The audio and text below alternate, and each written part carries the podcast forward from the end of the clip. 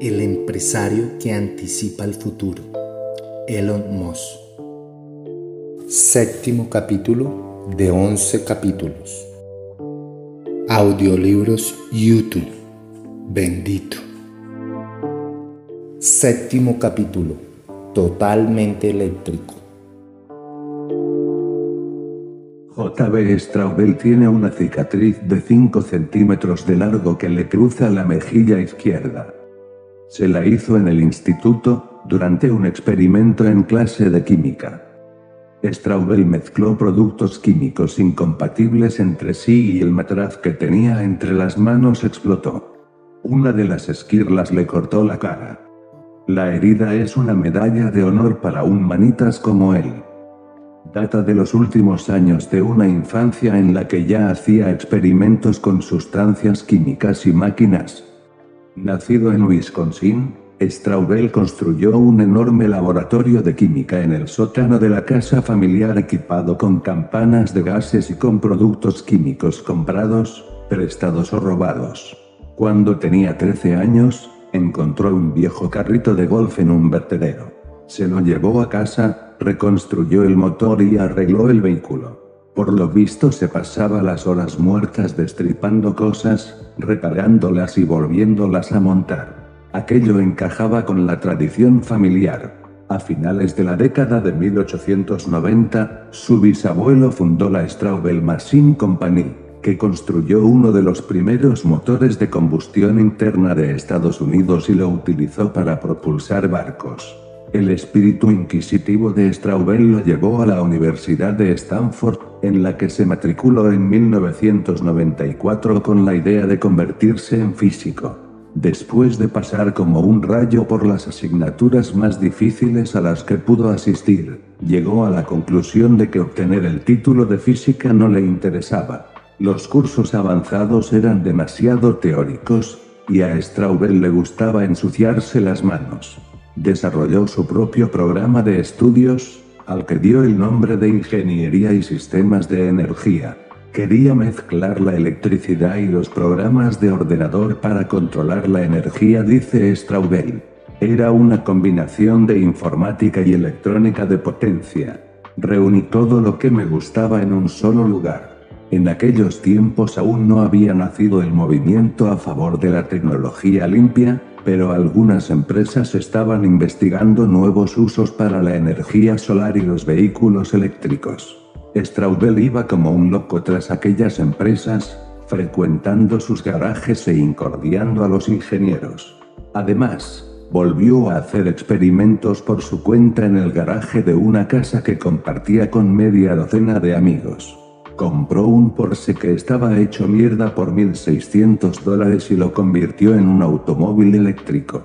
Tuvo que diseñar un regulador para el motor, construir un cargador desde cero y crear el programa informático que lo controlaba todo. El vehículo batió el récord mundial de aceleración de automóviles eléctricos, al recorrer 400 metros en 17,28 segundos. La lección que saqué era que la parte electrónica funcionaba de maravilla, y que con un presupuesto limitado podías obtener una gran aceleración, pero que las baterías daban pena, dice Straubel. Tenían una autonomía de menos de 50 kilómetros, de modo que descubrí de primera mano algunas de las limitaciones de los vehículos eléctricos. A Straubel se le ocurrió la idea de crear un vehículo híbrido, construyendo un artilugio alimentado con gasolina que se podía colocar detrás del Porsche y servía para recargar las baterías. El invento le sirvió para ir y volver a Los Ángeles, un trayecto de casi 1.300 kilómetros. En 2002, Straubel se había mudado a Los Ángeles.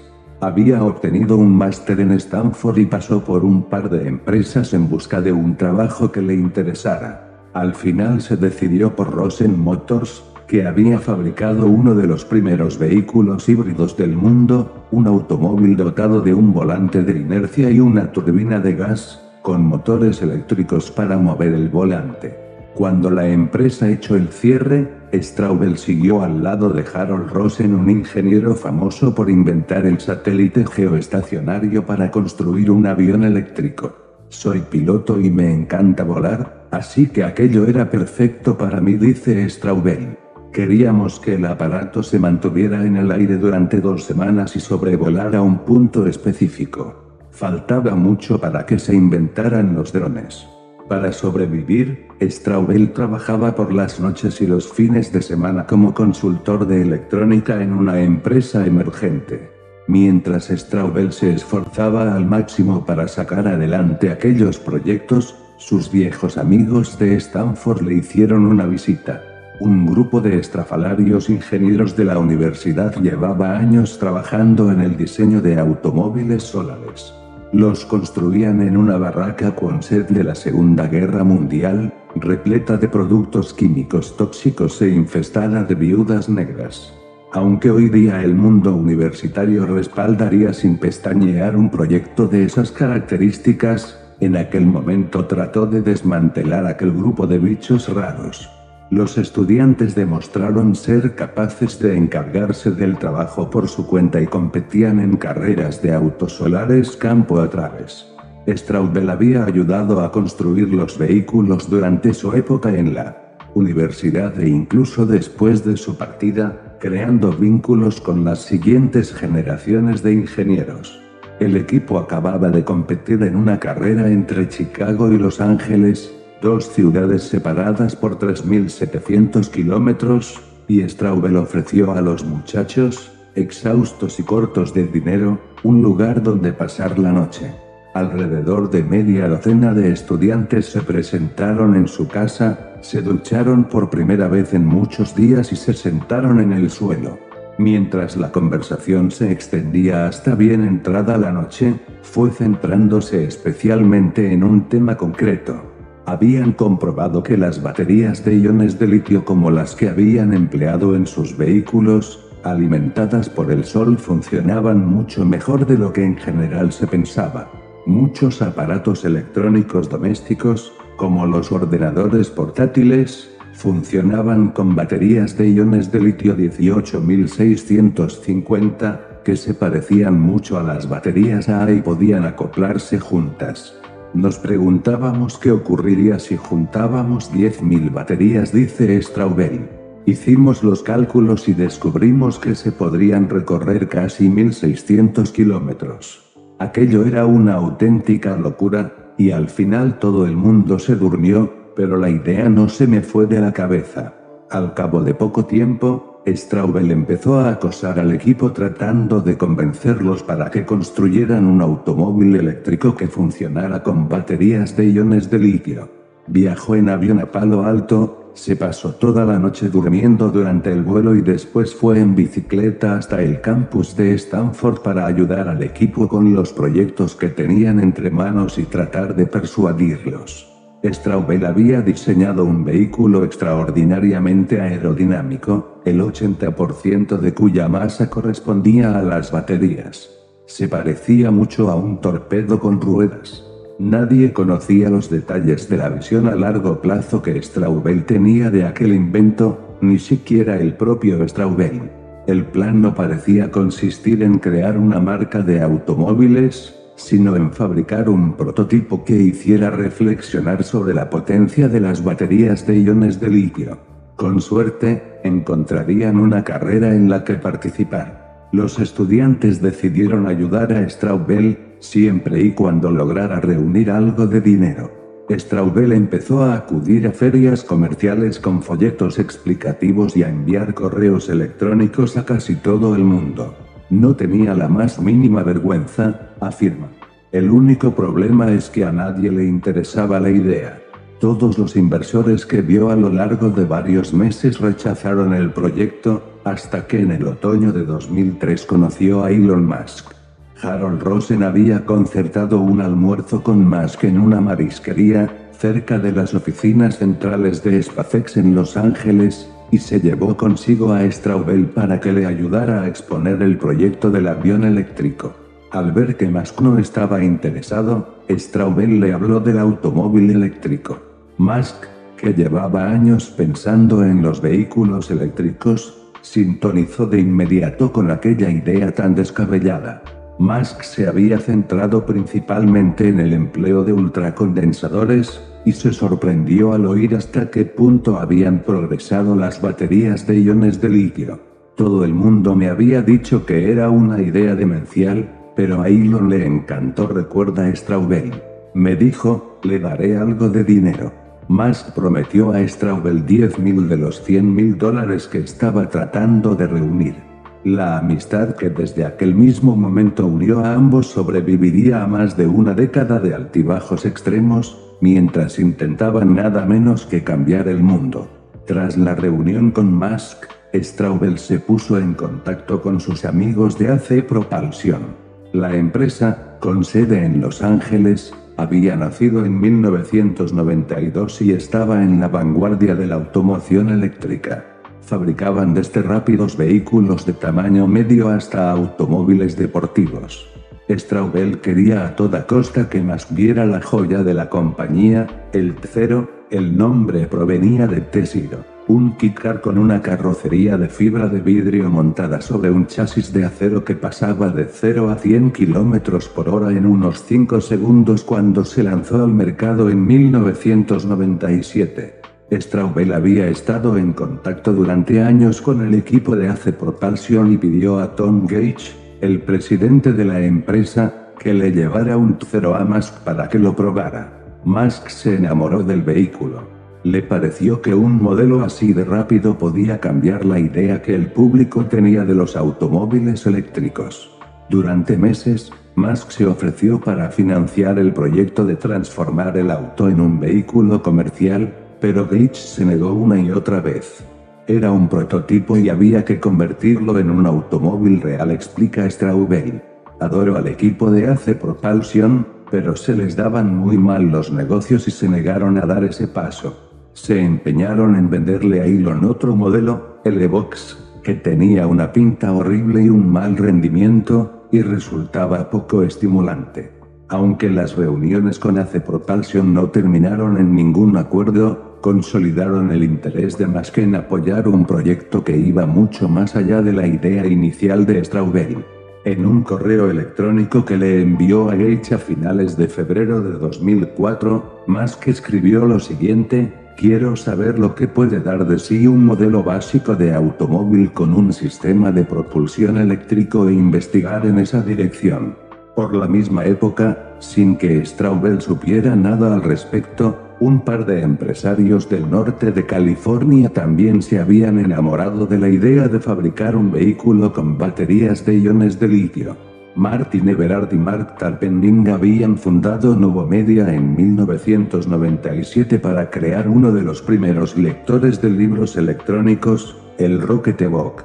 El trabajo en la empresa les había permitido conocer de primera mano el mundo de los aparatos electrónicos más innovadores y las extraordinarias mejoras introducidas en las baterías de iones de litio que se utilizaban como fuente de alimentación de los ordenadores portátiles y otros dispositivos móviles.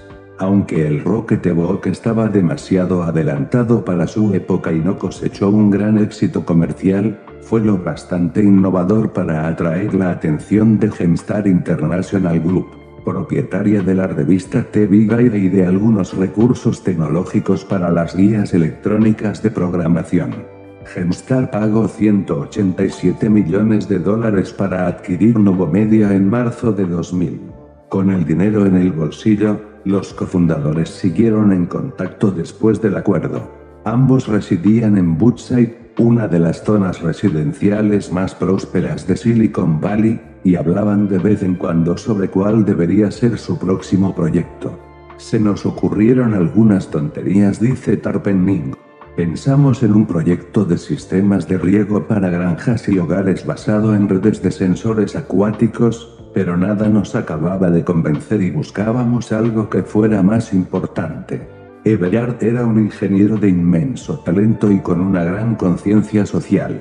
Los repetidos conflictos de Estados Unidos en Oriente Medio lo preocupaban, y, como muchos otros espíritus científicos, alrededor del año 2000 empezó a convencerse de que el calentamiento global era una realidad indiscutible.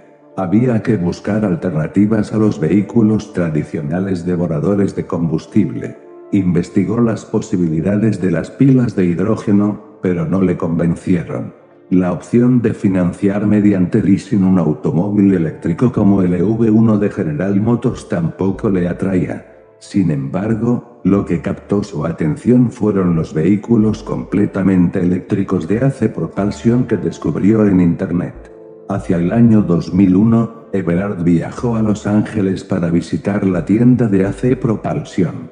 Aquello parecía un pueblo fantasma, como si estuvieran a punto de cerrar la empresa cuenta Everard. Les eché un cable entregándoles medio millón de dólares para que me fabricaran uno de sus automóviles, pero con baterías de iones de litio, no de plomo ácido. Everard también trató de convencer a AC Propulsion para que se convirtiera en una empresa comercial. Cuando rechazaron sus proposiciones, decidió crear su propia compañía y comprobar lo que realmente daban de sí las baterías de iones de litio. Para empezar, Everard fabricó un modelo técnico del vehículo en una hoja de cálculo. Eso le llevó a modificar diversos componentes para comprobar cómo afectarían al diseño y al rendimiento.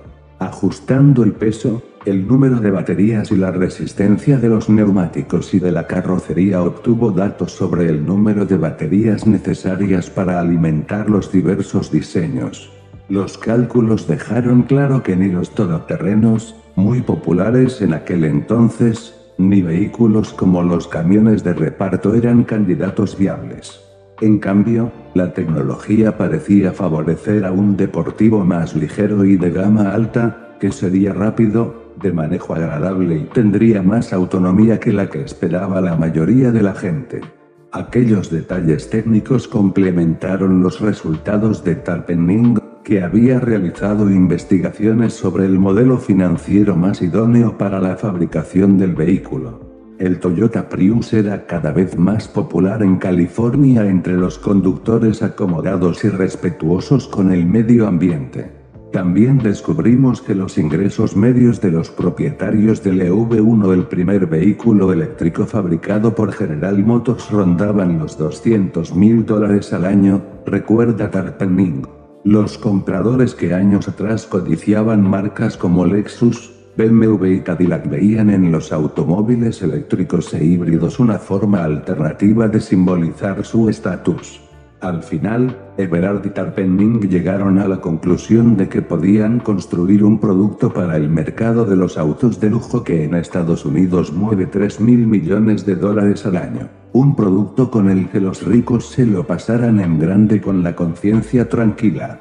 La gente está dispuesta a pagar por un automóvil novedoso, atractivo y que pase de 0 a 100 en un tiempo récord, afirma Tarpenning. El 1 de julio de 2003, Everard y Tarpenning constituyeron su nueva empresa. Solo unos meses antes, mientras pasaba unos días en Disneylandia con su mujer, a Everard se le había ocurrido el nombre de Tesla Motors, tanto para rendir homenaje al inventor Nikola Tesla, pionero del motor eléctrico, como porque sonaba genial. Los cofundadores alquilaron una oficina que tenía tres escritorios y dos pequeñas habitaciones en un decrépito edificio de 1960, ubicado en el 845 de Ungrove Avenue, en Menlo Park. La tercera mesa fue ocupada unos meses más tarde por Ian Wright, un ingeniero que se había criado en una granja en Nueva Zelanda. Como los dueños de Tesla, de los que era vecino, Wright vivía en Woodside, y había estado trabajando con ellos para poner en marcha una empresa de telecomunicaciones. Como el proyecto no atrajo al interés de los inversores de capital riesgo, Reid se unió a Tesla. Cuando los tres empezaron a contarles sus planes a algunos de sus íntimos, fueron objeto de burlas. Nos reunimos con una amiga en un pub de Woodside para decirle que finalmente habíamos apostado por fabricar un automóvil eléctrico, recuerda Tarpenning. ¿Estáis de broma? No, dijo ella. A cualquiera que trate de fundar una empresa automovilística en Estados Unidos se le recuerda de inmediato que el último intento con éxito fue la creación de Chrysler en 1925. Diseñar y construir un automóvil desde cero plantea multitud de retos, pero los mayores escollos con los que se han tropezado quienes lo han intentado han sido la financiación y los conocimientos técnicos para la producción en masa. Los fundadores de Tesla eran conscientes de aquello. Con todo, Nikola Tesla había construido un motor eléctrico un siglo antes, y estaban convencidos de que serían capaces de crear un sistema de transmisión que enviara la potencia del motor a las ruedas. Lo realmente aterrador de su proyecto era levantar la fábrica para construir el automóvil y sus componentes. Sin embargo, cuanto más avanzaban en sus indagaciones, más claro veían que los gigantes de la industria en realidad ya no construían sus automóviles los tiempos en los que Henry Ford recibía los materiales básicos en un extremo de su fábrica de Michigan y sacaba los vehículos por el otro eran definitivamente cosa del pasado. BMW no fabricaba ya sus parabrisas, ni su tapicería, ni sus espejos retrovisores explica Tarpenning.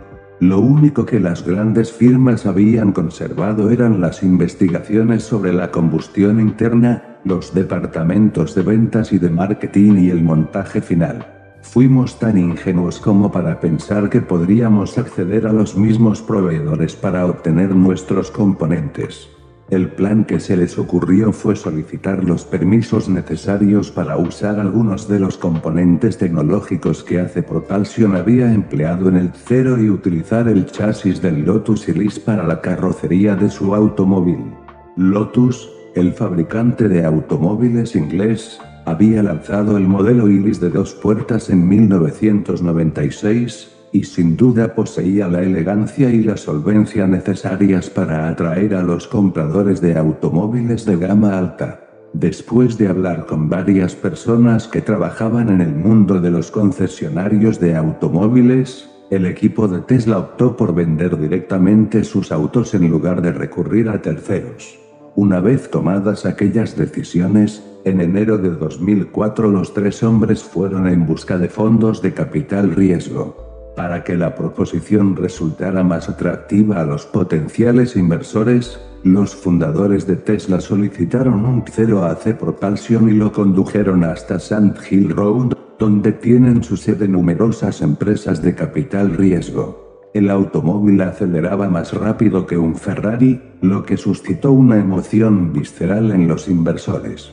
Por desgracia, esta clase de inversores no destaca precisamente por su imaginación, de manera que les costaba visualizar cómo sería un automóvil con prestaciones similares pero con un acabado infinitamente superior al de aquel modelo. Solo picaron con Technology Partners y SDL Ventures, aunque no parecían especialmente entusiasmados. Al socio principal de Compass le había ido bien con Nubo Media y sentía cierta lealtad hacia Everard y Tarpenning.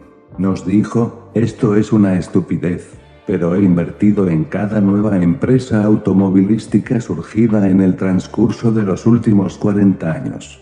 ¿Por qué no iba a hacerlo también ahora? Recuerda Tarpenning. Pero además de ello, Tesla necesitaba un inversor principal que aportara la mayor parte de los 7 millones de dólares necesarios para construir un prototipo. Sería su primer hito y les daría algo tangible que enseñar, lo que podría facilitar una segunda ronda de financiación. Everard y Tarpenning contaban desde el principio con la posibilidad de llamar a la puerta de Elon Musk. Ambos lo habían visto un par de años antes en una conferencia de la Mars Society celebrada en Stanford, donde Musk había hablado sobre la idea de enviar ratones al espacio, y tenían la impresión de que era un tipo que se salía de lo habitual y que estaría abierto a la propuesta de fabricar un automóvil eléctrico. La idea de introducir a Musk en Tesla Motors adquirió fuerza cuando Tom Gage, de Ace Propulsion, llamó a Everard y le dijo que más quería financiar algo en el campo de los automóviles eléctricos. Everard y Wright volaron a Los Ángeles y se reunieron con Musk un viernes. Aquel fin de semana, Musk acribilló a Tarpenning, que había estado de viaje, a preguntas sobre el modelo financiero. Solo recuerdo que respondía, respondía y respondía, dice Tarpenning. El lunes siguiente, Martín y yo volamos de nuevo para verlo y nos dijo, de acuerdo, me apunto. Los fundadores de Tesla creían que habían encontrado al inversor perfecto. Más que entendía lo bastante de ingeniería para saber que estaban construyendo. Además, compartía su objetivo de tratar de poner fin a la adicción de Estados Unidos al petróleo. Es necesario que los inversores crean en el proyecto, y para Elon aquello no era una simple operación financiera, comenta Tarpenning. Quería cambiar la ecuación energética del país. Con una inversión de 6 millones y medio de dólares, Musk se convirtió en el mayor accionista de Tesla y en el presidente de la empresa. Cuando más adelante luchó contra Everard por el control de la compañía, hizo valer su posición de fuerza. Fue un error, afirma Ibelar. Busqué más inversores. Pero, si volviera a empezar, cogería su dinero de nuevo. Más vale pájaro en mano que ciento volando. Lo necesitábamos. Poco después de aquella reunión, Musk llamó a Straubel y lo instó a reunirse con el equipo de Tesla. Sus oficinas en Menlo Park estaban a menos de un kilómetro de su casa, pero aunque a Straubel le intrigaba aquel proyecto, también despertaba en él un gran escepticismo. No había nadie en el mundo más metido en el campo de los vehículos eléctricos que él, y le resultaba difícil creer que un par de tipos hubieran llegado tan lejos sin que él lo supiera.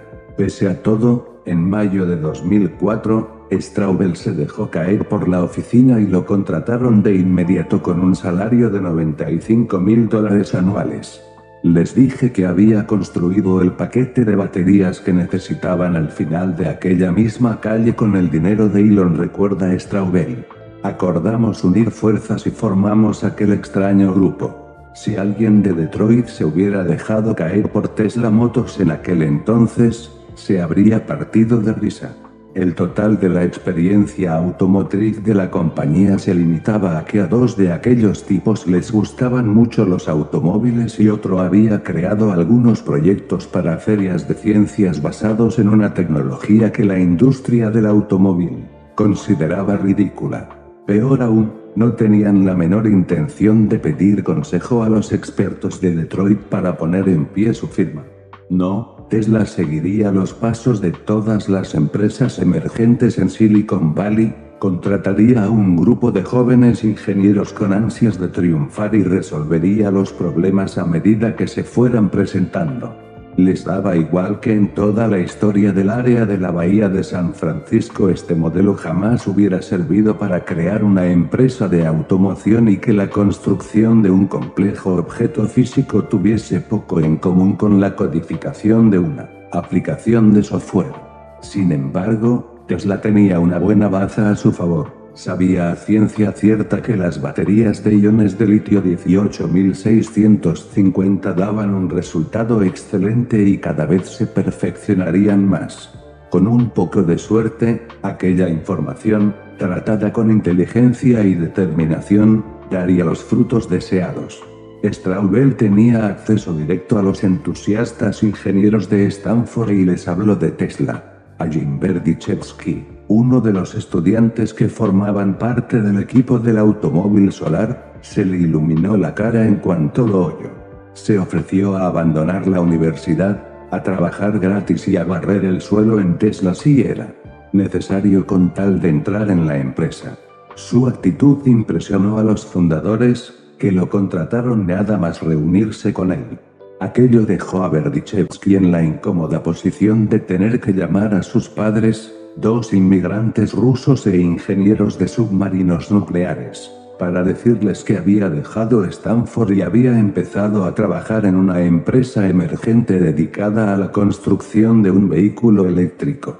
Como empleado número 7, pasaba una parte de la jornada en la oficina de Menlo Park y el resto en el salón de Straubel diseñando modelos tridimensionales del sistema de propulsión del automóvil en el ordenador y prototipos del paquete de baterías en el garaje. Solo ahora me doy cuenta de lo demencial que era todo aquello, dice Berdichevsky. Al cabo de poco tiempo, Tesla tuvo que expandirse para acomodar a su naciente ejército de ingenieros y crear un taller donde el Roadster, como empezaron a llamarlo, cobrase vida. Encontraron una nave industrial de dos pisos en San Carlos, en el 1050 de Commercial Street. La instalación, de apenas mil metros cuadrados, no era gran cosa, pero tenía espacio suficiente para construir un taller de investigación y desarrollo capaz de fabricar algunos prototipos. Disponía de dos grandes muelles de montaje en la parte del edificio que daba a la avenida y de dos puertas enrollables lo bastante grandes para permitir la entrada y salida de los vehículos. Wright había dividido el espacio en segmentos, los motores, las baterías, la electrónica de potencia y el montaje final. La mitad izquierda del edificio era un espacio de oficinas en la que el inquilino anterior, una empresa de suministros de fontanería, había introducido algunas modificaciones pintorescas. La sala de conferencias tenía una barra de bar y un lavabo con un grifo en forma de cisne. Berdichevsky pintó de blanco la oficina un domingo por la noche, y la semana siguiente, los empleados hicieron una excursión a IKEA para comprar mesas de despacho y adquirieron ordenadores del por internet. En cuanto a las herramientas, Tesla tenía una sola caja Craftsman con martillos, clavos y otros utensilios básicos de carpintería. Musk viajaba de vez en cuando desde Los Ángeles para hacerles una visita y no se inmutaba ante aquel espectáculo, pues había visto crecer a SpaceX en entornos similares. El plan original para la producción de un prototipo parecía sencillo. Tesla tomaría el sistema de propulsión del AC Propulsion T0 y lo acoplaría a la carrocería del Lotus Elise. La empresa había adquirido los planos de un diseño de motor eléctrico y supuso que podría comprar la transmisión en una compañía occidental y subcontratar el resto de los componentes en países asiáticos. Los Ingenieros de Tesla tenían que dedicarse fundamentalmente al desarrollo de los sistemas de empaquetado de baterías, el cableado del automóvil y el corte y la soldadura de metales. A los ingenieros les encanta manipular el hardware, y el equipo de Tesla pensaba en el Roadster como en algo parecido a convertir un vehículo convencional en un automóvil eléctrico, un proyecto que podrían completar con dos o tres ingenieros mecánicos y algunos operarios en la línea de montaje.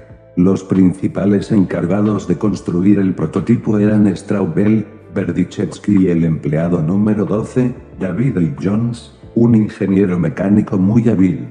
Jones llevaba una década trabajando para empresas de Silicon Valley y había conocido a Straubel algunos años antes, cuando los dos entablaron conversación en un 7-Eleven a propósito de una bicicleta eléctrica que tenía Straubel.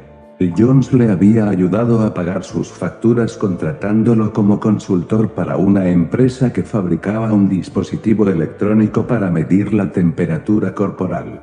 Straubel pensó que podía devolverle el favor trayéndolo enseguida a un proyecto tan emocionante. Tesla también se beneficiaría enormemente de su aportación. Como dice Berdichevsky, David y John sabía cómo hacer esa mierda. Los ingenieros compraron un elevador azul para el automóvil y lo montaron en el interior del edificio. También compraron algunas herramientas mecánicas y manuales y reflectores para trabajar por la noche, y empezaron a convertir la instalación en un hervidero de investigación y desarrollo. Los ingenieros eléctricos estudiaron el software básico del Lotus para averiguar cómo estaban conectados los pedales, el aparato mecánico y los indicadores del salpicadero. El trabajo realmente complejo tuvo que ver con el diseño del paquete de baterías. Nadie había tratado de montar cientos de baterías de iones de litio en paralelo, así que Tesla estaba en la vanguardia de la tecnología. Para empezar, los ingenieros trataron de entender cómo se dispersaría el calor y cómo se comportaría el flujo de corriente a través de 70 baterías unidas con pegamento en una serie de grupos que denominaron ladrillos. Después colocaron juntos 10 ladrillos y probaron diversos mecanismos de refrigeración líquida y por aire. Cuando el equipo de Tesla desarrolló un paquete de baterías operativo, estiraron casi 13 centímetros el chasis del Lotus Elise amarillo y colocaron con una grúa las baterías en la parte trasera del automóvil. donde normalmente habría estado el motor. Estas operaciones comenzaron en serio el 18 de octubre de 2004, y cuatro meses después, el 27 de enero de 2005, 18 personas habían construido una nueva clase de automóvil, lo que no deja de ser una hazaña. El vehículo se podía incluso conducir. Aquel día Tesla celebró una reunión y Musk se subió rápidamente al volante. El resultado le gustó lo bastante para seguir invirtiendo. Puso encima de la mesa 9 millones de dólares más, mientras Tesla realizaba una ronda de financiación de 13 millones de dólares. En aquel momento, la empresa aspiraba a lanzar al mercado el Roadster a principios de 2006. Cuando, algunos meses más tarde, acabaron de construir un segundo automóvil, los ingenieros de Tesla llegaron a la conclusión de que debían resolver un grave problema en potencia. El 4 de julio de 2005, mientras estaban en la casa de Everard en celebrando el Día de la Independencia, pensaron que era un buen momento para comprobar lo que pasaría si las baterías del Roadster se incendiasen. Unieron con cinta adhesiva 20 baterías, Colocaron la resistencia de una estufa eléctrica en medio del paquete y la conectaron. Salió disparado como si fueran cohetes, dice Jones. En lugar de 20 baterías, el Roadster tendría cerca de 7000, y se horrorizaron al pensar en las consecuencias de una explosión de ese calibre. Se suponía que una de las ventajas de un automóvil eléctrico era evitar que la gente estuviera expuesta a un líquido inflamable como la gasolina y a las interminables explosiones que se producen en un motor. No era probable que los clientes más acomodados pagaran mucho dinero por algo que todavía era más peligroso, la idea de que algún personaje rico y famoso quedase atrapado en un incendio provocado por el automóvil resultaba aterradora. Fue uno de esos momentos en los que te caes del guindo, dice Jones. Entonces fue cuando espabilamos de verdad. Tesla formó un equipo de seis personas para resolver el problema. Las liberaron del resto de las tareas y les dieron los fondos necesarios para empezar con los experimentos. Las primeras explosiones controladas se realizaron en la sede misma de Tesla, donde los ingenieros las filmaban a cámara lenta. Cuando se impuso la prudencia, Tesla trasladó las investigaciones a un área de explosiones situada detrás de una subestación eléctrica vigilada por el Departamento de Bomberos. Explosión tras explosión, los ingenieros aprendieron mucho sobre el funcionamiento interno de las baterías. Aprendieron a montarlas de manera que el fuego no se propagara y crearon sistemas para detener las explosiones. Miles de baterías explotaron en el transcurso de aquellas investigaciones, pero el esfuerzo mereció la pena. Quedaba mucho por hacer, desde luego, pero Tesla estaba a punto de inventar una tecnología que lo distinguiría de sus rivales en los próximos años y que se convertiría en uno de los grandes atractivos de la compañía. La rapidez en la construcción de dos prototipos de automóviles, junto con los avances introducidos en las baterías y otros componentes tecnológicos, hizo que la empresa ganase a plomo.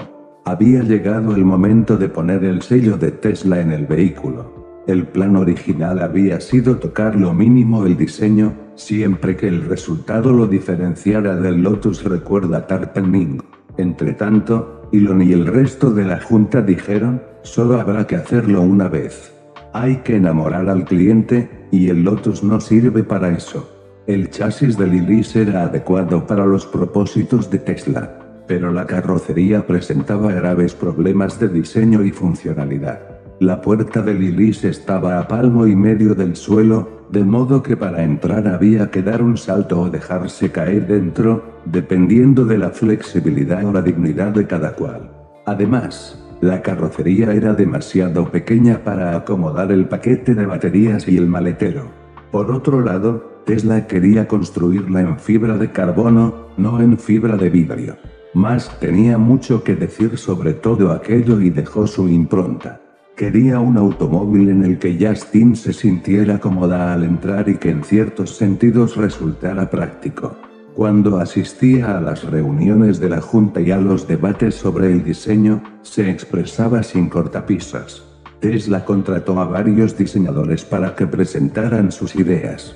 Después de decidirse por uno de los diseños, la compañía encargó una maqueta a escala 1-4 del vehículo en enero de 2005 y un modelo a escala real en abril del mismo año. Aquel proceso permitió de nuevo a los ejecutivos de Tesla hacerse cargo de todo lo que entrañaba la construcción de un automóvil. Envuelven el modelo con milar reluciente y aspiran el aire del interior, para que veas los contornos, los brillos y las sombras, dice Tarpening. A continuación, se partió de aquel modelo plateado para crear un diseño digital que los ingenieros podían manipular con sus ordenadores. Una empresa británica utilizó el archivo digital para crear una versión de plástico del automóvil, llamada Aerobac, con el fin de realizar pruebas de aerodinámica. Nos la enviaron en barco y la llevamos a Burning Man, dice Tarpenning en referencia al psicodélico festival artístico que se celebra anualmente en el desierto de Nevada. Un año más tarde, después de muchos ajustes y mucho trabajo, Tesla se tomó un pequeño descanso. Corría mayo de 2006 y la empresa contaba ya con un centenar de empleados. Construyeron una versión en negro del Roadster conocida como EP1, o prototipo de Ingeniería 1. Era una forma de expresar que creíamos saber lo que íbamos a construir, afirma Tarpening. Podías sentirlo. Aquello era un automóvil de verdad y resultaba muy emocionante. La llegada del EP1 proporcionó una gran excusa para mostrar a los inversores los frutos que había dado su dinero y pedir más fondos a un público más amplio. Los inversores de capital riesgo empezaron a captar el potencial de Tesla a largo plazo, y quedaron tan impresionados que pasaron por alto un pequeño detalle. Los ingenieros a veces tenían que ventilar manualmente el automóvil para enfriarlo entre pruebas de conducción. Musk volvió a poner dinero sobre la mesa 12 millones de dólares, y una serie de inversores entre los que se contaban la firma de capital riesgo Draper Fisher Vantage Point Capital Partners, JP Morgan, Compass Technology Partners. Nick Pritzker, Larry Page y Sergey Brin contribuyeron a la ronda de financiación, con la que Tesla reunió un total de 40 millones de un dólar. En julio de 2006, Tesla decidió contarle al mundo lo que había estado haciendo. Los ingenieros de la empresa habían construido un prototipo rojo, LP2, además del negro, y presentaron ambos en un evento celebrado en Santa Clara. La prensa acudió en masa a la convocatoria y quedó muy satisfecha del resultado. Los Roadster, dos descapotables biplaza que pasaban de 0 a 100 en unos 4 segundos, eran magníficos. Hasta hoy dijo más que en el evento, los automóviles eléctricos eran una porquería. 2.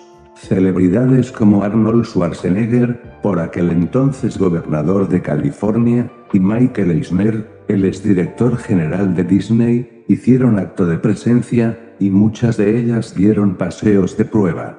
Los vehículos eran tan frágiles que prácticamente solo Straubel sabía manejarlos, los intercambiaban cada cinco minutos para evitar un sobrecalentamiento.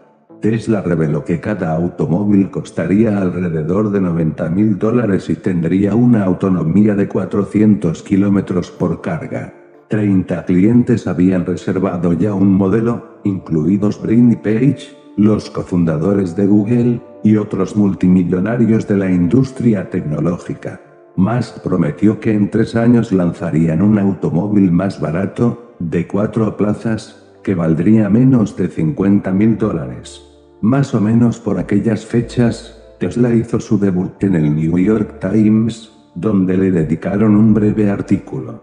Everard prometió no sin optimismo que los envíos del Roadster empezarían a mediados de 2007 y no a comienzos de 2006, como estaba previsto en un principio y explicó la estrategia de Tesla, consistente en lanzar primero al mercado un automóvil de gama alta y baja producción para fabricar más adelante vehículos más asequibles, A medida que los sistemas tecnológicos y la capacidad de producción fueran mejorando, Musk y Everard creían a pies juntillas en aquella estrategia después de haberla visto triunfar con diversos aparatos electrónicos.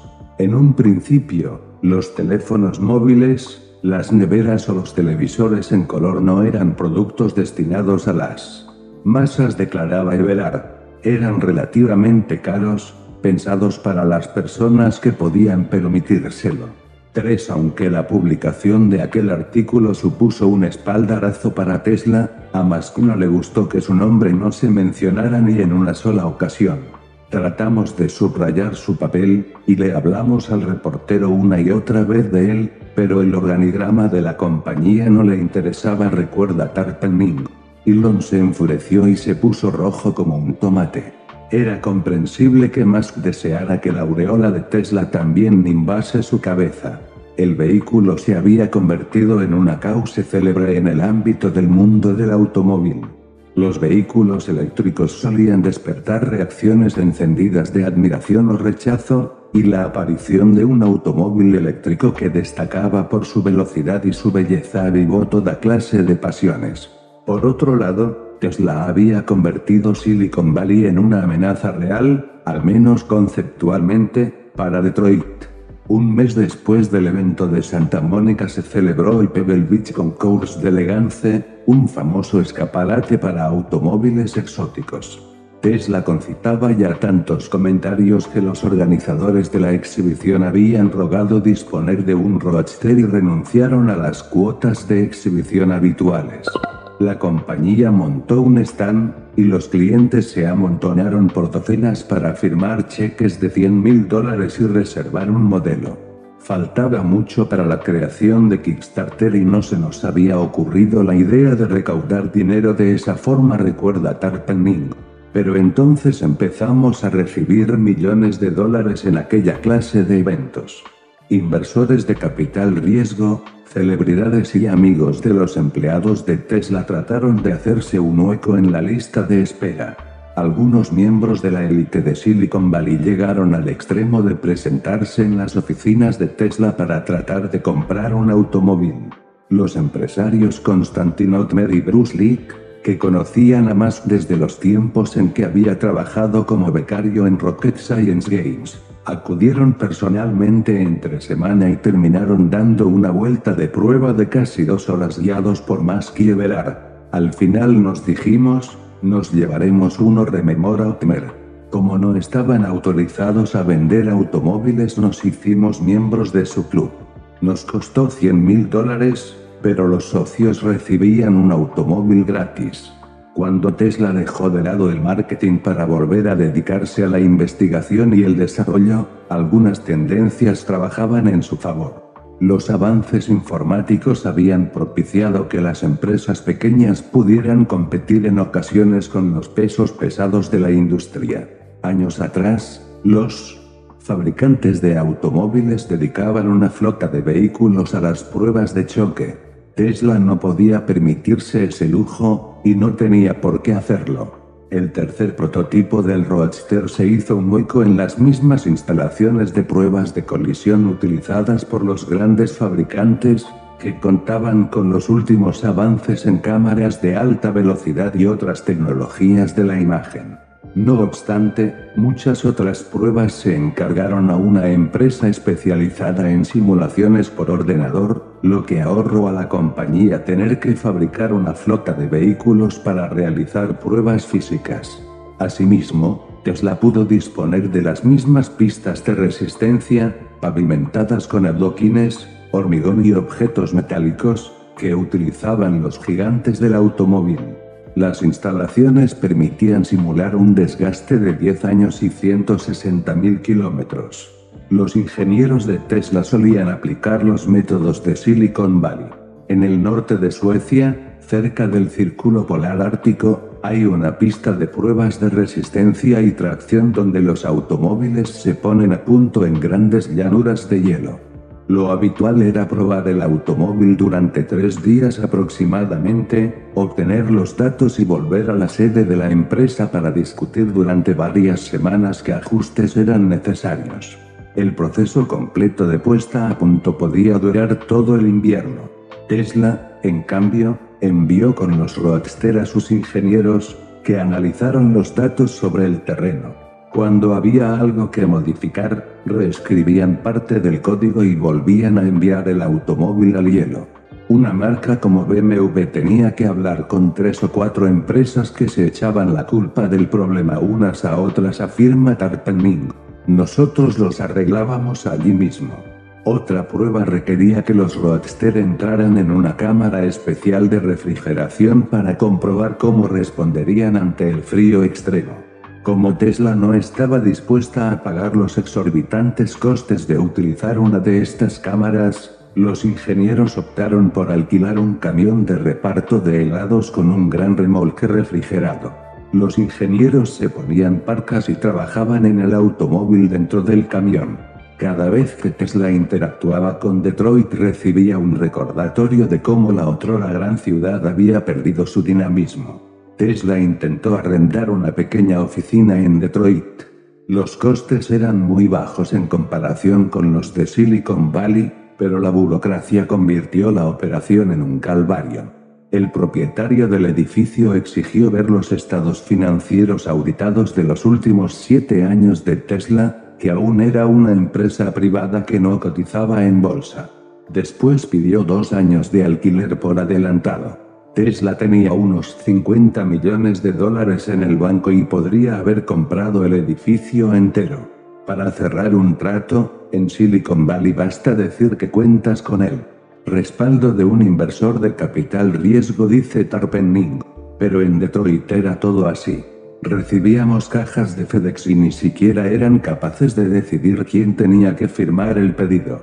Según los ingenieros, Everard tomaba decisiones rápidas y tajantes durante aquellos primeros años. Tesla rara vez se quedó estancada analizando una situación durante un tiempo excesivo. La empresa escogía un plan de ataque, y cuando algo fallaba, probaba rápidamente un nuevo enfoque. Lo que comenzó a retrasar el Roadster fueron muchos de los cambios exigidos por Musk. En su empeño de que el automóvil fuese más cómodo, pidió modificaciones en los asientos y las puertas. Exigió que la carrocería fuera de fibra de carbono, y defendió la instalación de sensores electrónicos en las puertas para que el Roadster se pudiera abrir sin tirar de una manilla. Everard se quejaba de que aquellas peticiones ralentizaban a la empresa, una opinión que compartían muchos ingenieros. A veces, las exigencias de Elon parecían francamente excesivas, dice Berdichevsky. La empresa en su conjunto sentía simpatía por Martin. Siempre estaba allí y nos parecía que, con él, el automóvil saldría antes al mercado. A mediados de 2007, Tesla contaba ya con 260 empleados y parecía capaz de todo. Había creado a partir de cero el automóvil eléctrico más hermoso y rápido de la historia. Solo le faltaba fabricarlo en serie, pero ese paso estuvo a punto de llevarla a la quiebra. El error más grave de los ejecutivos de Tesla en aquel entonces tuvo que ver con las hipótesis de trabajo sobre el sistema de transmisión del Roadster. El objetivo había sido siempre pasar de 0 a 100 kilómetros lo más rápido posible con la esperanza de que la velocidad llamara la atención y estimulara a los posibles clientes. Para ello, los ingenieros habían decidido que la transmisión, el mecanismo que traslada la potencia del motor a las ruedas fuera de dos velocidades. Con la primera marcha, el automóvil pasaría de 0 a 100 kilómetros en menos de 4 segundos, con la segunda alcanzaría los 210 kilómetros. Para fabricar la transmisión, Tesla contrató los servicios de Strack, una compañía británica especializada, y tenían todos los motivos para creer que aquel sería uno de los pasos menos conflictivos del proceso. Las transmisiones se remontan a los tiempos en que Robert Fulton construyó la máquina de vapor, afirma Bill Kelly, 4 un veterano ingeniero de Silicon Valley y el empleado número 86 de Tesla. Pensamos que bastaba con encargarla. Pero la primera que nos llegó se rompió a los 40 segundos. Como la transmisión inicial no podía manejar el gran salto de la primera a la segunda marcha, se desató el temor de que la segunda marcha se embragara a alta velocidad y no se sincronizara adecuadamente con el motor, lo que causaría daños catastróficos en el vehículo. Jones y el resto de los ingenieros trataron de solucionar el problema de inmediato. Buscaron a otro par de empresas especializadas con la esperanza de que entregaran algo utilizable al cabo de poco tiempo. Sin embargo, pronto resultó evidente que aquellos contratistas no estaban empleando a sus mejores hombres en aquel proyecto encargado por una pequeña empresa emergente de Silicon Valley, y que las nuevas transmisiones no eran mejores que las primeras. Durante las pruebas, Tesla descubrió que las transmisiones a veces se rompían al cabo de los 250 kilómetros y que la distancia promedio entre fallos era de unos 3.200 kilómetros. Cuando un equipo de Detroit realizó un análisis para encontrar la raíz del problema, descubrió que se podía deber a 14 causas distintas. Tesla pretendía entregar el Roadster en noviembre de 2007, pero los problemas de transmisión demoraron el plazo. El 1 de enero de 2008, la empresa tuvo que empezar desde cero con un tercer sistema de transmisión. Tesla también tuvo que hacer frente a una serie de problemas en el extranjero. La empresa había decidido enviar a un equipo de sus ingenieros más jóvenes y enérgicos a Tailandia para establecer una fábrica de baterías. Para ello se asoció con un socio entusiasta aunque no totalmente capacitado. Los ingenieros viajaron convencidos de que iban a supervisar y gestionar la construcción de una fábrica de baterías de última generación. En lugar de una fábrica se encontraron con un bloque de hormigón cuyo techo estaba sostenido por unos cuantos pilares. El edificio se encontraba a tres horas de viaje al sur de Bangkok, y como solía ocurrir con la mayoría de las fábricas en aquella región increíblemente calurosa, estaba en gran parte abierta al exterior. El resto de los productos que se fabricarían en ella calentadores, neumáticos y accesorios podían soportar el azote de los elementos. Sin embargo, las baterías y los equipos electrónicos eran más sensibles, la humedad y el salitre los habrían deteriorado, como ya había ocurrido con algunos componentes del Falcon 1. Finalmente, el socio de Tesla pagó cerca de 75 mil dólares para poner un muro en seco, recubrir el suelo y crear salas de almacenamiento climatizadas. Los ingenieros de Tesla se pasaron las horas muertas tratando de enseñar a los trabajadores tailandeses cómo manejar la electrónica correctamente. El desarrollo de la tecnología de las baterías, que hasta entonces había avanzado a un ritmo rápido, empezó a ir a paso de tortuga. La fábrica de baterías formaba parte de una cadena de suministro que se extendía por todo el mundo y que añadía costes y retrasos a la producción del Roadster. Los paneles de la carrocería se fabricarían en Francia, mientras que los motores vendrían de Taiwán. Tesla había previsto comprar las baterías individuales en China y enviarlas a Tailandia para convertir las piezas separadas en paquetes de baterías. Los paquetes, que se debían almacenar durante un tiempo mínimo para evitar la degradación, se enviarían por mar a Inglaterra, donde tendrían que pasar la aduana. Tesla había planeado que Lotus construyese el chasis del automóvil, instalara los paquetes de baterías y enviase el Roadster por barco, rodeando el Cabo de Hornos, hasta Los Ángeles. De seguir aquel plan, Tesla habría pagado por la mayor parte del automóvil sin recibir los ingresos correspondientes hasta entre seis y nueve meses después. La idea era llegar a Asia, hacer las cosas rápidas y baratas, y ganar dinero con el automóvil, afirma Forest North, uno de los ingenieros enviados a Tailandia. Descubrimos que fabricando en casa los componentes verdaderamente complicados acumulábamos menos retrasos, teníamos menos problemas y gastábamos menos dinero. Algunos de los nuevos empleados se horrorizaron al descubrir el caos que parecía regir aquellos planes.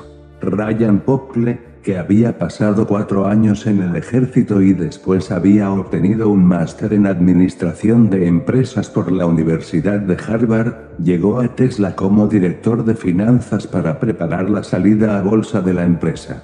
Después de examinar los libros, preguntó al jefe de producción y operaciones cómo pensaba exactamente fabricar el automóvil. Me dijo, lanzándonos a la aventura y esperando un milagro, recuerda Podcle. Cuando los problemas de producción llegaron a oídos de Musk, se alarmó ante la forma en que Everard había dirigido la empresa y pidió ayuda para abordar la situación. Uno de los inversores de Tesla era Valor Equity, una firma de inversión con sede en Chicago que se especializaba en operaciones de ajustes de producción. Atraída por la tecnología de las baterías y el sistema de propulsión, había calculado que aunque Tesla no lograra vender muchos automóviles, con el paso del tiempo los grandes fabricantes de automóviles querrían adquirir su propiedad intelectual.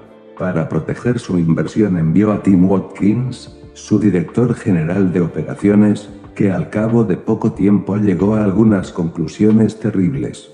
Watkins es un británico titulado en robótica industrial e ingeniería eléctrica. Es famoso en su campo por su ingenio a la hora de solucionar toda clase de problemas. Mientras trabajaba en Suiza, por ejemplo, encontró la forma de eludir las rígidas leyes laborales que limitan los horarios de los empleados, automatizó una fábrica de estampado de metales para que pudiera funcionar 24 horas al día, en lugar de 16. También es conocido por sujetarse la coleta con una goma negra, vestir chaqueta de cuero negro y llevar una riñonera negra siempre consigo. La riñonera contiene su pasaporte, un talonario de cheques, tapones para los oídos, protector solar y comida, entre otras cosas. Guarda todo lo que necesito para sobrevivir, dice Watkins. Si me separo tres metros de ella, la echo en falta.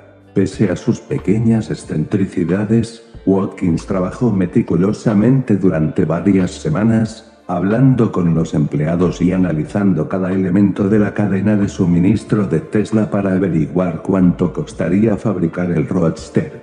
Tesla había hecho un buen trabajo a la hora de controlar los salarios de los empleados. Contrataba a chicos recién salidos de Stanford por 45 mil dólares en lugar de a profesionales con experiencia que probablemente no querrían trabajar tan duramente por 120 mil dólares.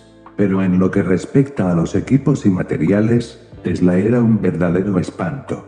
A nadie le gustaba utilizar el programa que hacía el seguimiento de la lista de materiales, así que no lo utilizaba todo el mundo, y quienes se decidían a hacerlo solían cometer errores de peso. Partían de lo que valía un componente de los prototipos y después hacían una estimación del descuento que esperaban obtener comprándolo al por mayor, en lugar de negociar un precio viable. En cierto momento, el programa indicaba que cada Roadster debería costar alrededor de 68 mil dólares, con lo que Tesla obtendría un beneficio aproximado de 30 mil dólares por vehículo. Aunque todo el mundo sabía que las cuentas no estaban bien, se las enviaron al Consejo de Administración. Hacia mediados de 2007, Watkins presentó su informe a Musk. A este no le cabía duda de que el precio de producción sería elevado, pero confiaba en que disminuiría significativamente a medida que Tesla afinara el proceso de fabricación e incrementase las ventas. Entonces Tim me dio la horrible noticia, dice Musk. Fabricar cada Roadster rondaría los 200 mil dólares, mientras que Tesla planeaba venderlo por unos 85 mil. Incluso cuando la producción estuviera a pleno rendimiento, la cifra no habría bajado de unos 170 mil dólares, afirma Musk. Por supuesto, tampoco es que importara mucho, porque aproximadamente un tercio de los putos autos sencillamente no funcionaba. Everard intentó salir de aquel aprieto. Asistió a una charla en la que John Doerr, famoso inversor de capital riesgo que había apostado fuerte por las empresas de tecnología limpia, dijo que iba a dedicar su tiempo y su dinero a tratar de salvar a la Tierra del calentamiento global porque se lo debía a sus hijos. Everard volvió de inmediato al edificio de Tesla y pronunció un discurso similar ante unas 100 personas.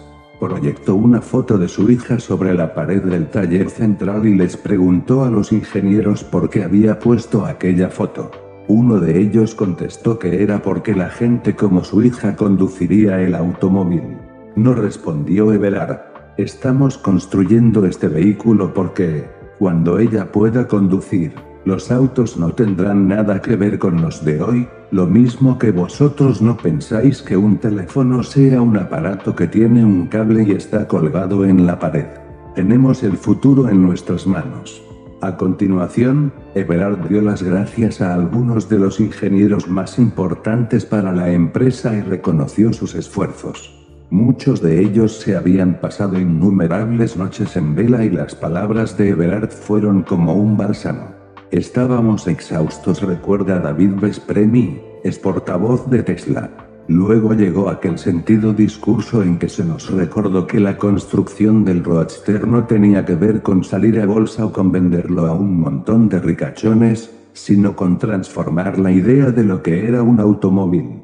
Sin embargo, todo aquello no bastó para superar el sentimiento que compartían muchos ingenieros de Tesla de que Everard lo había dado ya todo de sí como director general. Los veteranos de la empresa siempre habían admirado sus dotes para la ingeniería y no dejaron de hacerlo. De hecho, Everard había convertido a Tesla en un santuario ingenieril. Lamentablemente, otros departamentos de la empresa no habían estado bien atendidos, y la capacidad de Everard para que la compañía pasara a la fase de producción despertaba dudas.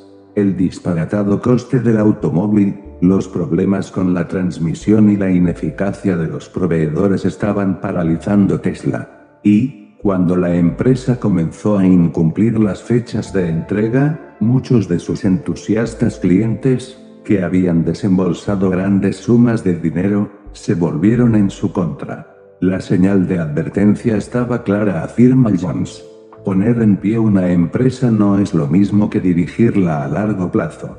Pero cuando se da una situación así, las cosas se ponen feas. Everard y Musk se habían enfrentado durante años por algunos aspectos del diseño. Por lo demás, se llevaban bastante bien. A ninguno le gustaban las tonterías.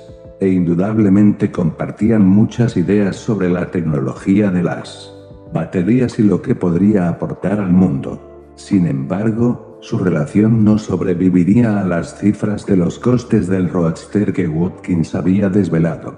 A juicio de Musk, Everard había administrado rematadamente mal la empresa al permitir que las piezas tuvieran un coste tan elevado, además, no había informado a la junta directiva de la gravedad de la situación.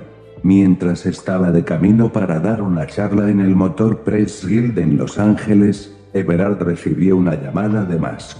Tras una breve y desagradable conversación, tuvo claro que lo iban a reemplazar como director general.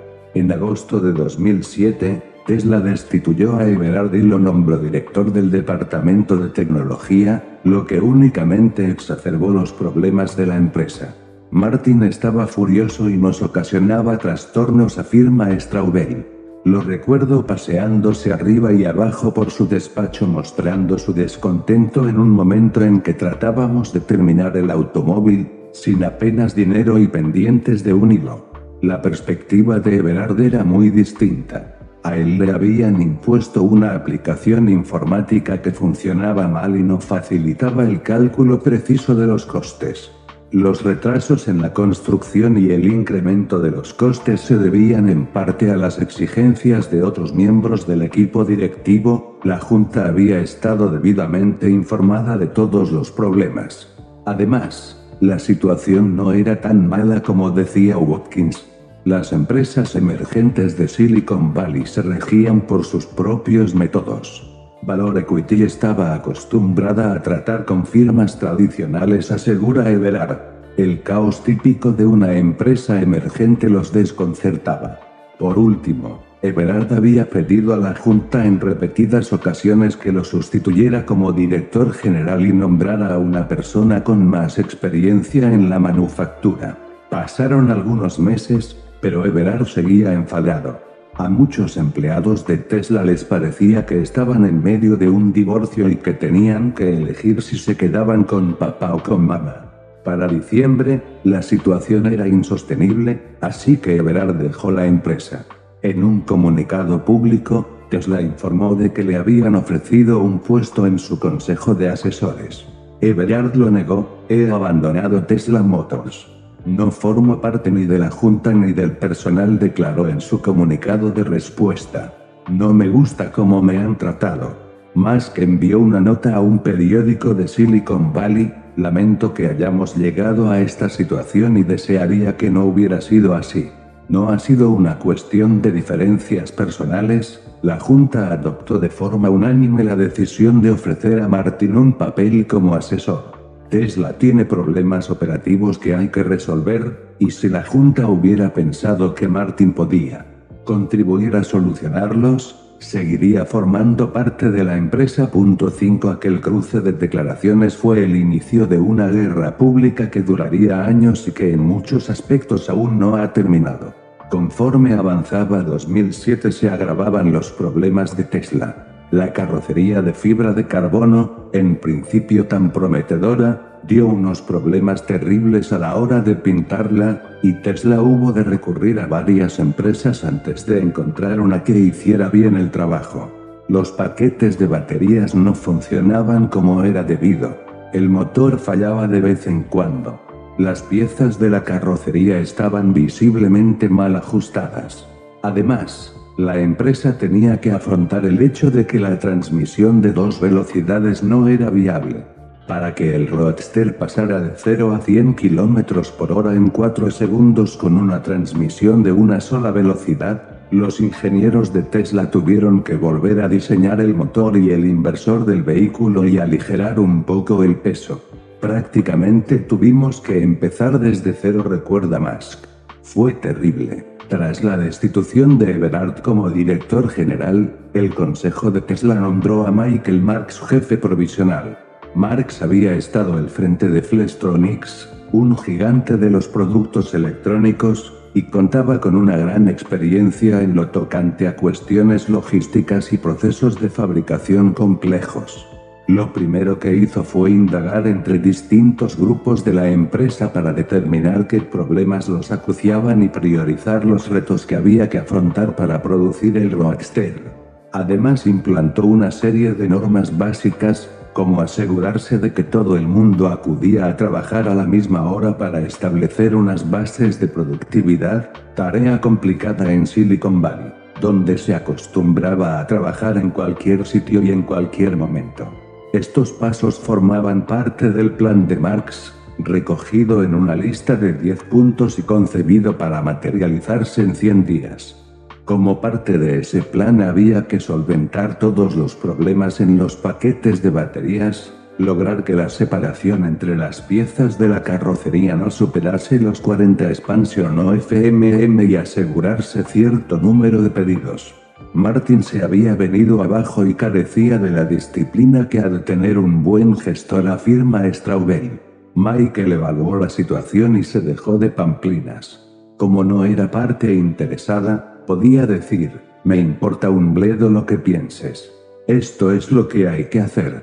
La estrategia de Marx funcionó durante cierto tiempo, y los ingenieros de Tesla pudieron desentenderse de las luchas por el poder para volver a centrarse en el Roadster. Sin embargo, llegó un momento en que los planes de Marx empezaron a tomar un rumbo diferente a los de Musk. Para aquel entonces, Tesla se había trasladado a un recinto más amplio, en el 1050 de Bean Street, en San Carlos. La nueva sede le permitió volver a fabricar las baterías en Estados Unidos y encargarse de parte de la construcción del Roadster, aliviando los problemas relacionados con la cadena de suministros. La firma iba madurando como empresa automovilística, aunque su vena rompedora seguía intacta. Mientras se paseaba un día por la fábrica, Marx vio un Smart de Daimler en un montacargas. Musk y Straubel tenían un pequeño proyecto paralelo, comprobar lo que daría de sí el Smart convertido en vehículo eléctrico. Michael no tenía la menor idea de aquello, así que preguntó, ¿pero quién es el director general? Recuerda al Jones. El proyecto con el Smart hizo que Daimler acabara adquiriendo un 10% de Tesla. Marx se inclinaba por convertir a Tesla en un activo que pudiera venderse a una empresa automovilística más grande. Era un plan perfectamente razonable. Mientras dirigía Flestronics, había supervisado una vasta cadena de montaje, diseminada por todo el planeta, y conocía de primera mano las dificultades que el proceso planteaba. En aquel momento, Tesla debía de parecerle una empresa desquiciada para la que no existía remedio alguno. La compañía era incapaz de fabricar su único producto, tenía enormes pérdidas y no había cumplido con los plazos de entrega, pese a lo cual sus ingenieros seguían embarcándose en otros proyectos. Lo más racional era aderezarla para presentarla ante posibles pretendientes. En casi cualquier otra empresa, a Marx le habrían dado las gracias por su decisivo plan de acción y por salvar a los inversores de unas enormes pérdidas.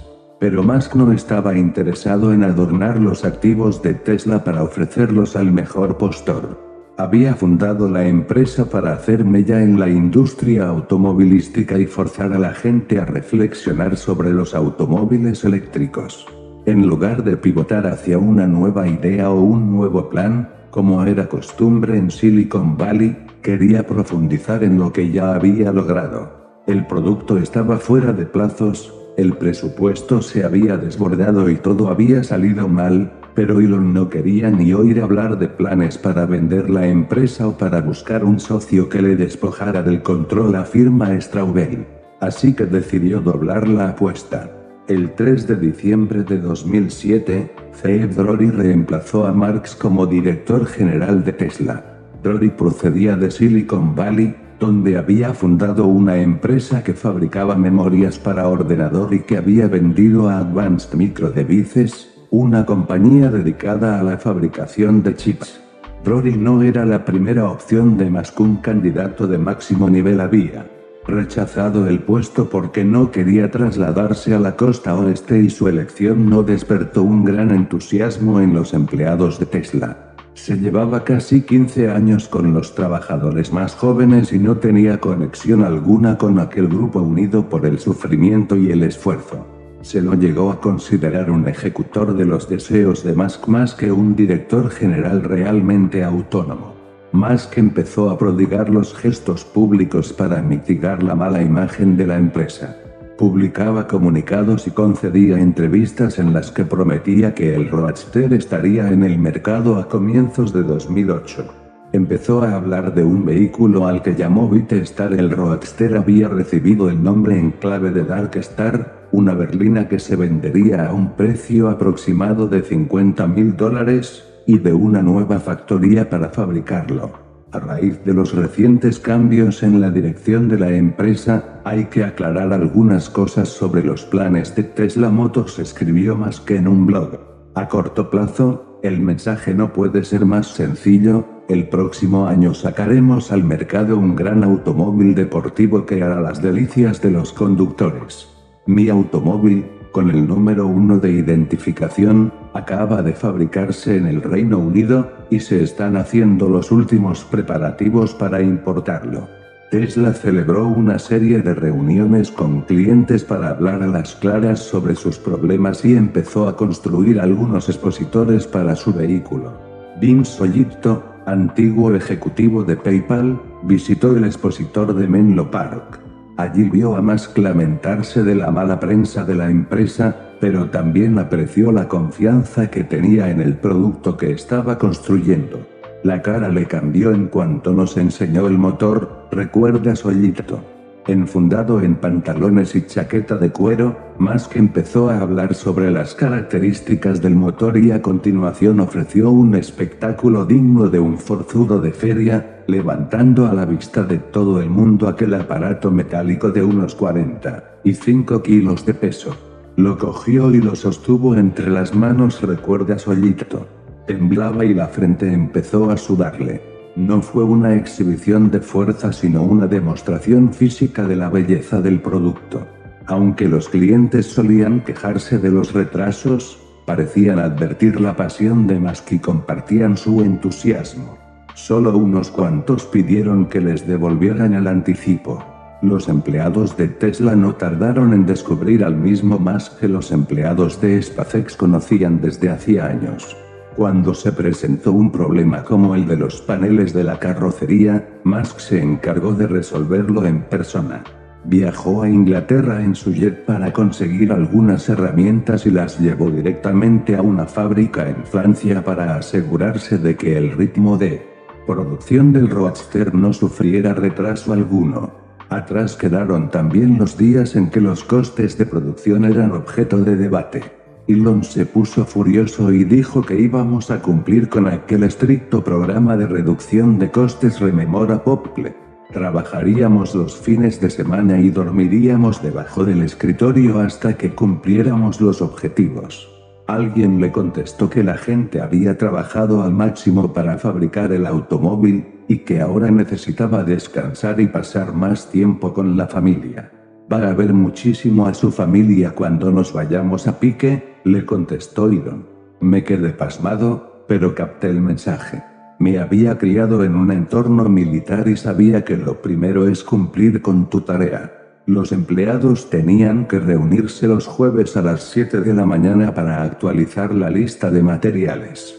Debían saber el precio de todos los componentes y presentar un plan convincente para abaratarlos. Si el motor costaba 6.500 dólares a finales de diciembre, Musk quería que costase 3.800 en abril. Los costes se presentaban y analizaban mes a mes. Si empezabas a flaquear, pagabas las consecuencias, afirma Popple. Todo el mundo se daba cuenta, y la gente que no estaba a la altura perdía su trabajo. La cabeza de Elon es como una calculadora. Si introduces un número erróneo, lo descubre. No se le escapa ni una. A Popple el estilo de Musk le parecía agresivo, pero apreciaba su capacidad para escuchar un argumento bien planteado y para cambiar de opinión si se le daban buenas razones. A algunos les parece demasiado duro, feroz y tiránico, dice Popple. Pero eran tiempos difíciles, y las personas más cercanas a la realidad productiva de la empresa lo sabíamos. Me gustaba que no dorase la píldora, en el frente del marketing, Musk hacía búsquedas diarias en Google rastreando nuevas historias sobre Tesla. Si encontraba alguna historia negativa, ordenaba a alguien que lo arreglara, pese a que el Departamento de Relaciones Públicas no podía hacer gran cosa para disuadir a los reporteros. Un empleado se perdió un acto para asistir al nacimiento de su hijo. Musk le envió un correo en el que le decía, no hay excusas. Estoy muy decepcionado. Decide cuáles son tus prioridades. Estamos cambiando el mundo y la historia. O te comprometes o no te comprometes. Punto 6. Se despidió a los empleados del departamento de marketing que cometían faltas de ortografía en los correos electrónicos y a toda la gente que no había logrado nada extraordinario en los últimos tiempos. A veces puede ser muy intimidante, pero él no se da cuenta, dice un antiguo ejecutivo de la empresa. Antes de las reuniones hacíamos apuestas sobre quién sería el objeto de su colega. Si le decías que habías adoptado determinada opción porque era la forma habitual de hacer las cosas, te echaba al momento de la sala, diciendo, no quiero volver a oír esa puta frase. Tenemos ante nosotros una tarea muy exigente y no voy a tolerar que las cosas se hagan a medias. Primero te machaca y, si sobrevives, decide si puede confiar en ti. Le tiene que quedar claro que estás tan pirado como él. Aquel espíritu caló en toda la empresa, y todo el mundo comprendió rápidamente que Musk no admitía excusas. Straubel agradeció la intervención de Musk y el nivel en el que situó el listón, aunque él mismo fuera objeto de algunas de sus críticas más despiadadas. Durante los cinco años que habían transcurrido desde su llegada a la empresa, Straubel había trabajado sin descanso, pero se lo había pasado en grande. Ya no era un ingeniero capacitado que caminaba en silencio por la fábrica con la cabeza gacha, sino el miembro más importante del equipo técnico. Sabía más sobre baterías y transmisión que ningún otro empleado. Además, empezó a asumir el papel de intermediario entre sus colegas y Musk. Su talento como ingeniero y su ética del trabajo le granjearon el respeto del jefe, nadie mejor que él para comunicarle las peores noticias. Como en los años que seguirían, Straubel también demostró su capacidad para dejar su ego en la puerta. El Roadster y la berlina tenían que llegar al mercado para popularizar los automóviles eléctricos. Eso era lo único importante y Musk parecía el mejor candidato para lograrlo. Otros empleados también habían disfrutado del reto de superar todos los problemas tecnológicos surgidos durante los últimos cinco años, pero estaban totalmente quemados. Ray no tenía la menor duda de que el gran público jamás aceptaría un automóvil eléctrico, así que se marchó y fundó su propia empresa, dedicada a construir versiones eléctricas de camiones de reparto. El joven Berdichevsky, capaz de resolver toda clase de cuestiones de ingeniería, había sido una figura crucial durante gran parte de la existencia de Tesla. Ahora que la empresa contaba con unos 300 empleados, le parecía que su presencia era menos necesaria y no le hacía ilusión la idea de sufrir durante otros cinco años para introducir la berlina en el mercado, así que se marchó de Tesla. Obtuvo un par de títulos en Stanford y cofundó una empresa en la que fabricó una revolucionaria batería que poco después se emplearía en los automóviles eléctricos. Con Everard fuera, Tarpenning ya no estaba tan a gusto en Tesla. No compartía las opiniones de Drorin y le seducía la idea de dejarse la piel por la berlina. John se quedó más tiempo, lo que no deja de ser un milagro. En diversos momentos había estado al frente del desarrollo de la tecnología más básica del Roadster, incluidos los paquetes de baterías, el motor, la electrónica. Del motor y como no la transmisión. Eso significaba que durante unos cinco años había estado entre los empleados más capaces de Tesla, y al mismo tiempo se había visto constantemente fustigado por no cumplir con los plazos exigidos y retrasar a toda la compañía. Había sufrido algunas de las peores diatribas de Musk, dirigidas contra él o contra los proveedores, en las que este hablaba de cortar pelotas y de otras lindezas por el estilo. Había visto aún más que exhausto y estresado escupir el café sobre una mesa de reuniones porque se había quedado frío y, a renglón seguido, exigir a los empleados que trabajaran con más ahínco, fueran más productivos y dieran menos problemas. Como tantos otros testigos de aquella clase de reacciones, Jones no se engañaba sobre la auténtica personalidad de Musk, pero le profesaba el máximo respeto por sus ideas ambiciosas y por su determinación para hacerlas realidad. Trabajar en Tesla era como ser Kers en Apocalypse Now, dice Jones. Da igual el método. Lo importante es cumplir con tu trabajo. Elon lo lleva metido en la sangre. Escucha, formula preguntas atinadas, es rápido de reflejos y llega al fondo de la cuestión. Tesla sobrevivió a aquella pérdida de algunos de los empleados más antiguos.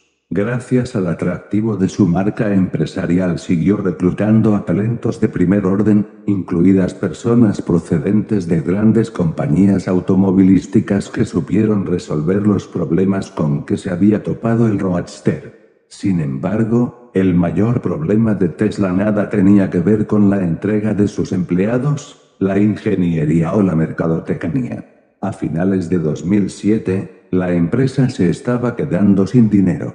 Desarrollar el Roadster había costado unos 140 millones de dólares, una cantidad muy superior a los 25 millones de dólares previstos en el plan de negocio de 2004. En circunstancias normales cabría pensar que todos los esfuerzos de Tesla le habrían procurado más fondos. Sin embargo, corrían tiempos convulsos. Las grandes firmas automovilísticas de Estados Unidos luchaban para no caer en quiebra mientras afrontaban la peor crisis económica desde la Gran Depresión. En medio de aquel panorama, Musk tenía que convencer a los inversores de Tesla para que aportaran varias decenas más de millones de dólares, y los inversores tenían que acudir a sus financiadores para explicarles que la operación tenía sentido.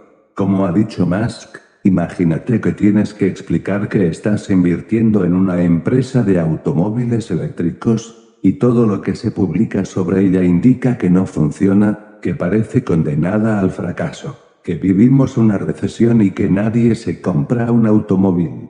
Todo lo que más tenía que hacer para sacar a Tesla de aquel atolladero era perder hasta el último centavo de su fortuna y ponerse al borde de sufrir un colapso. Audiolibros YouTube.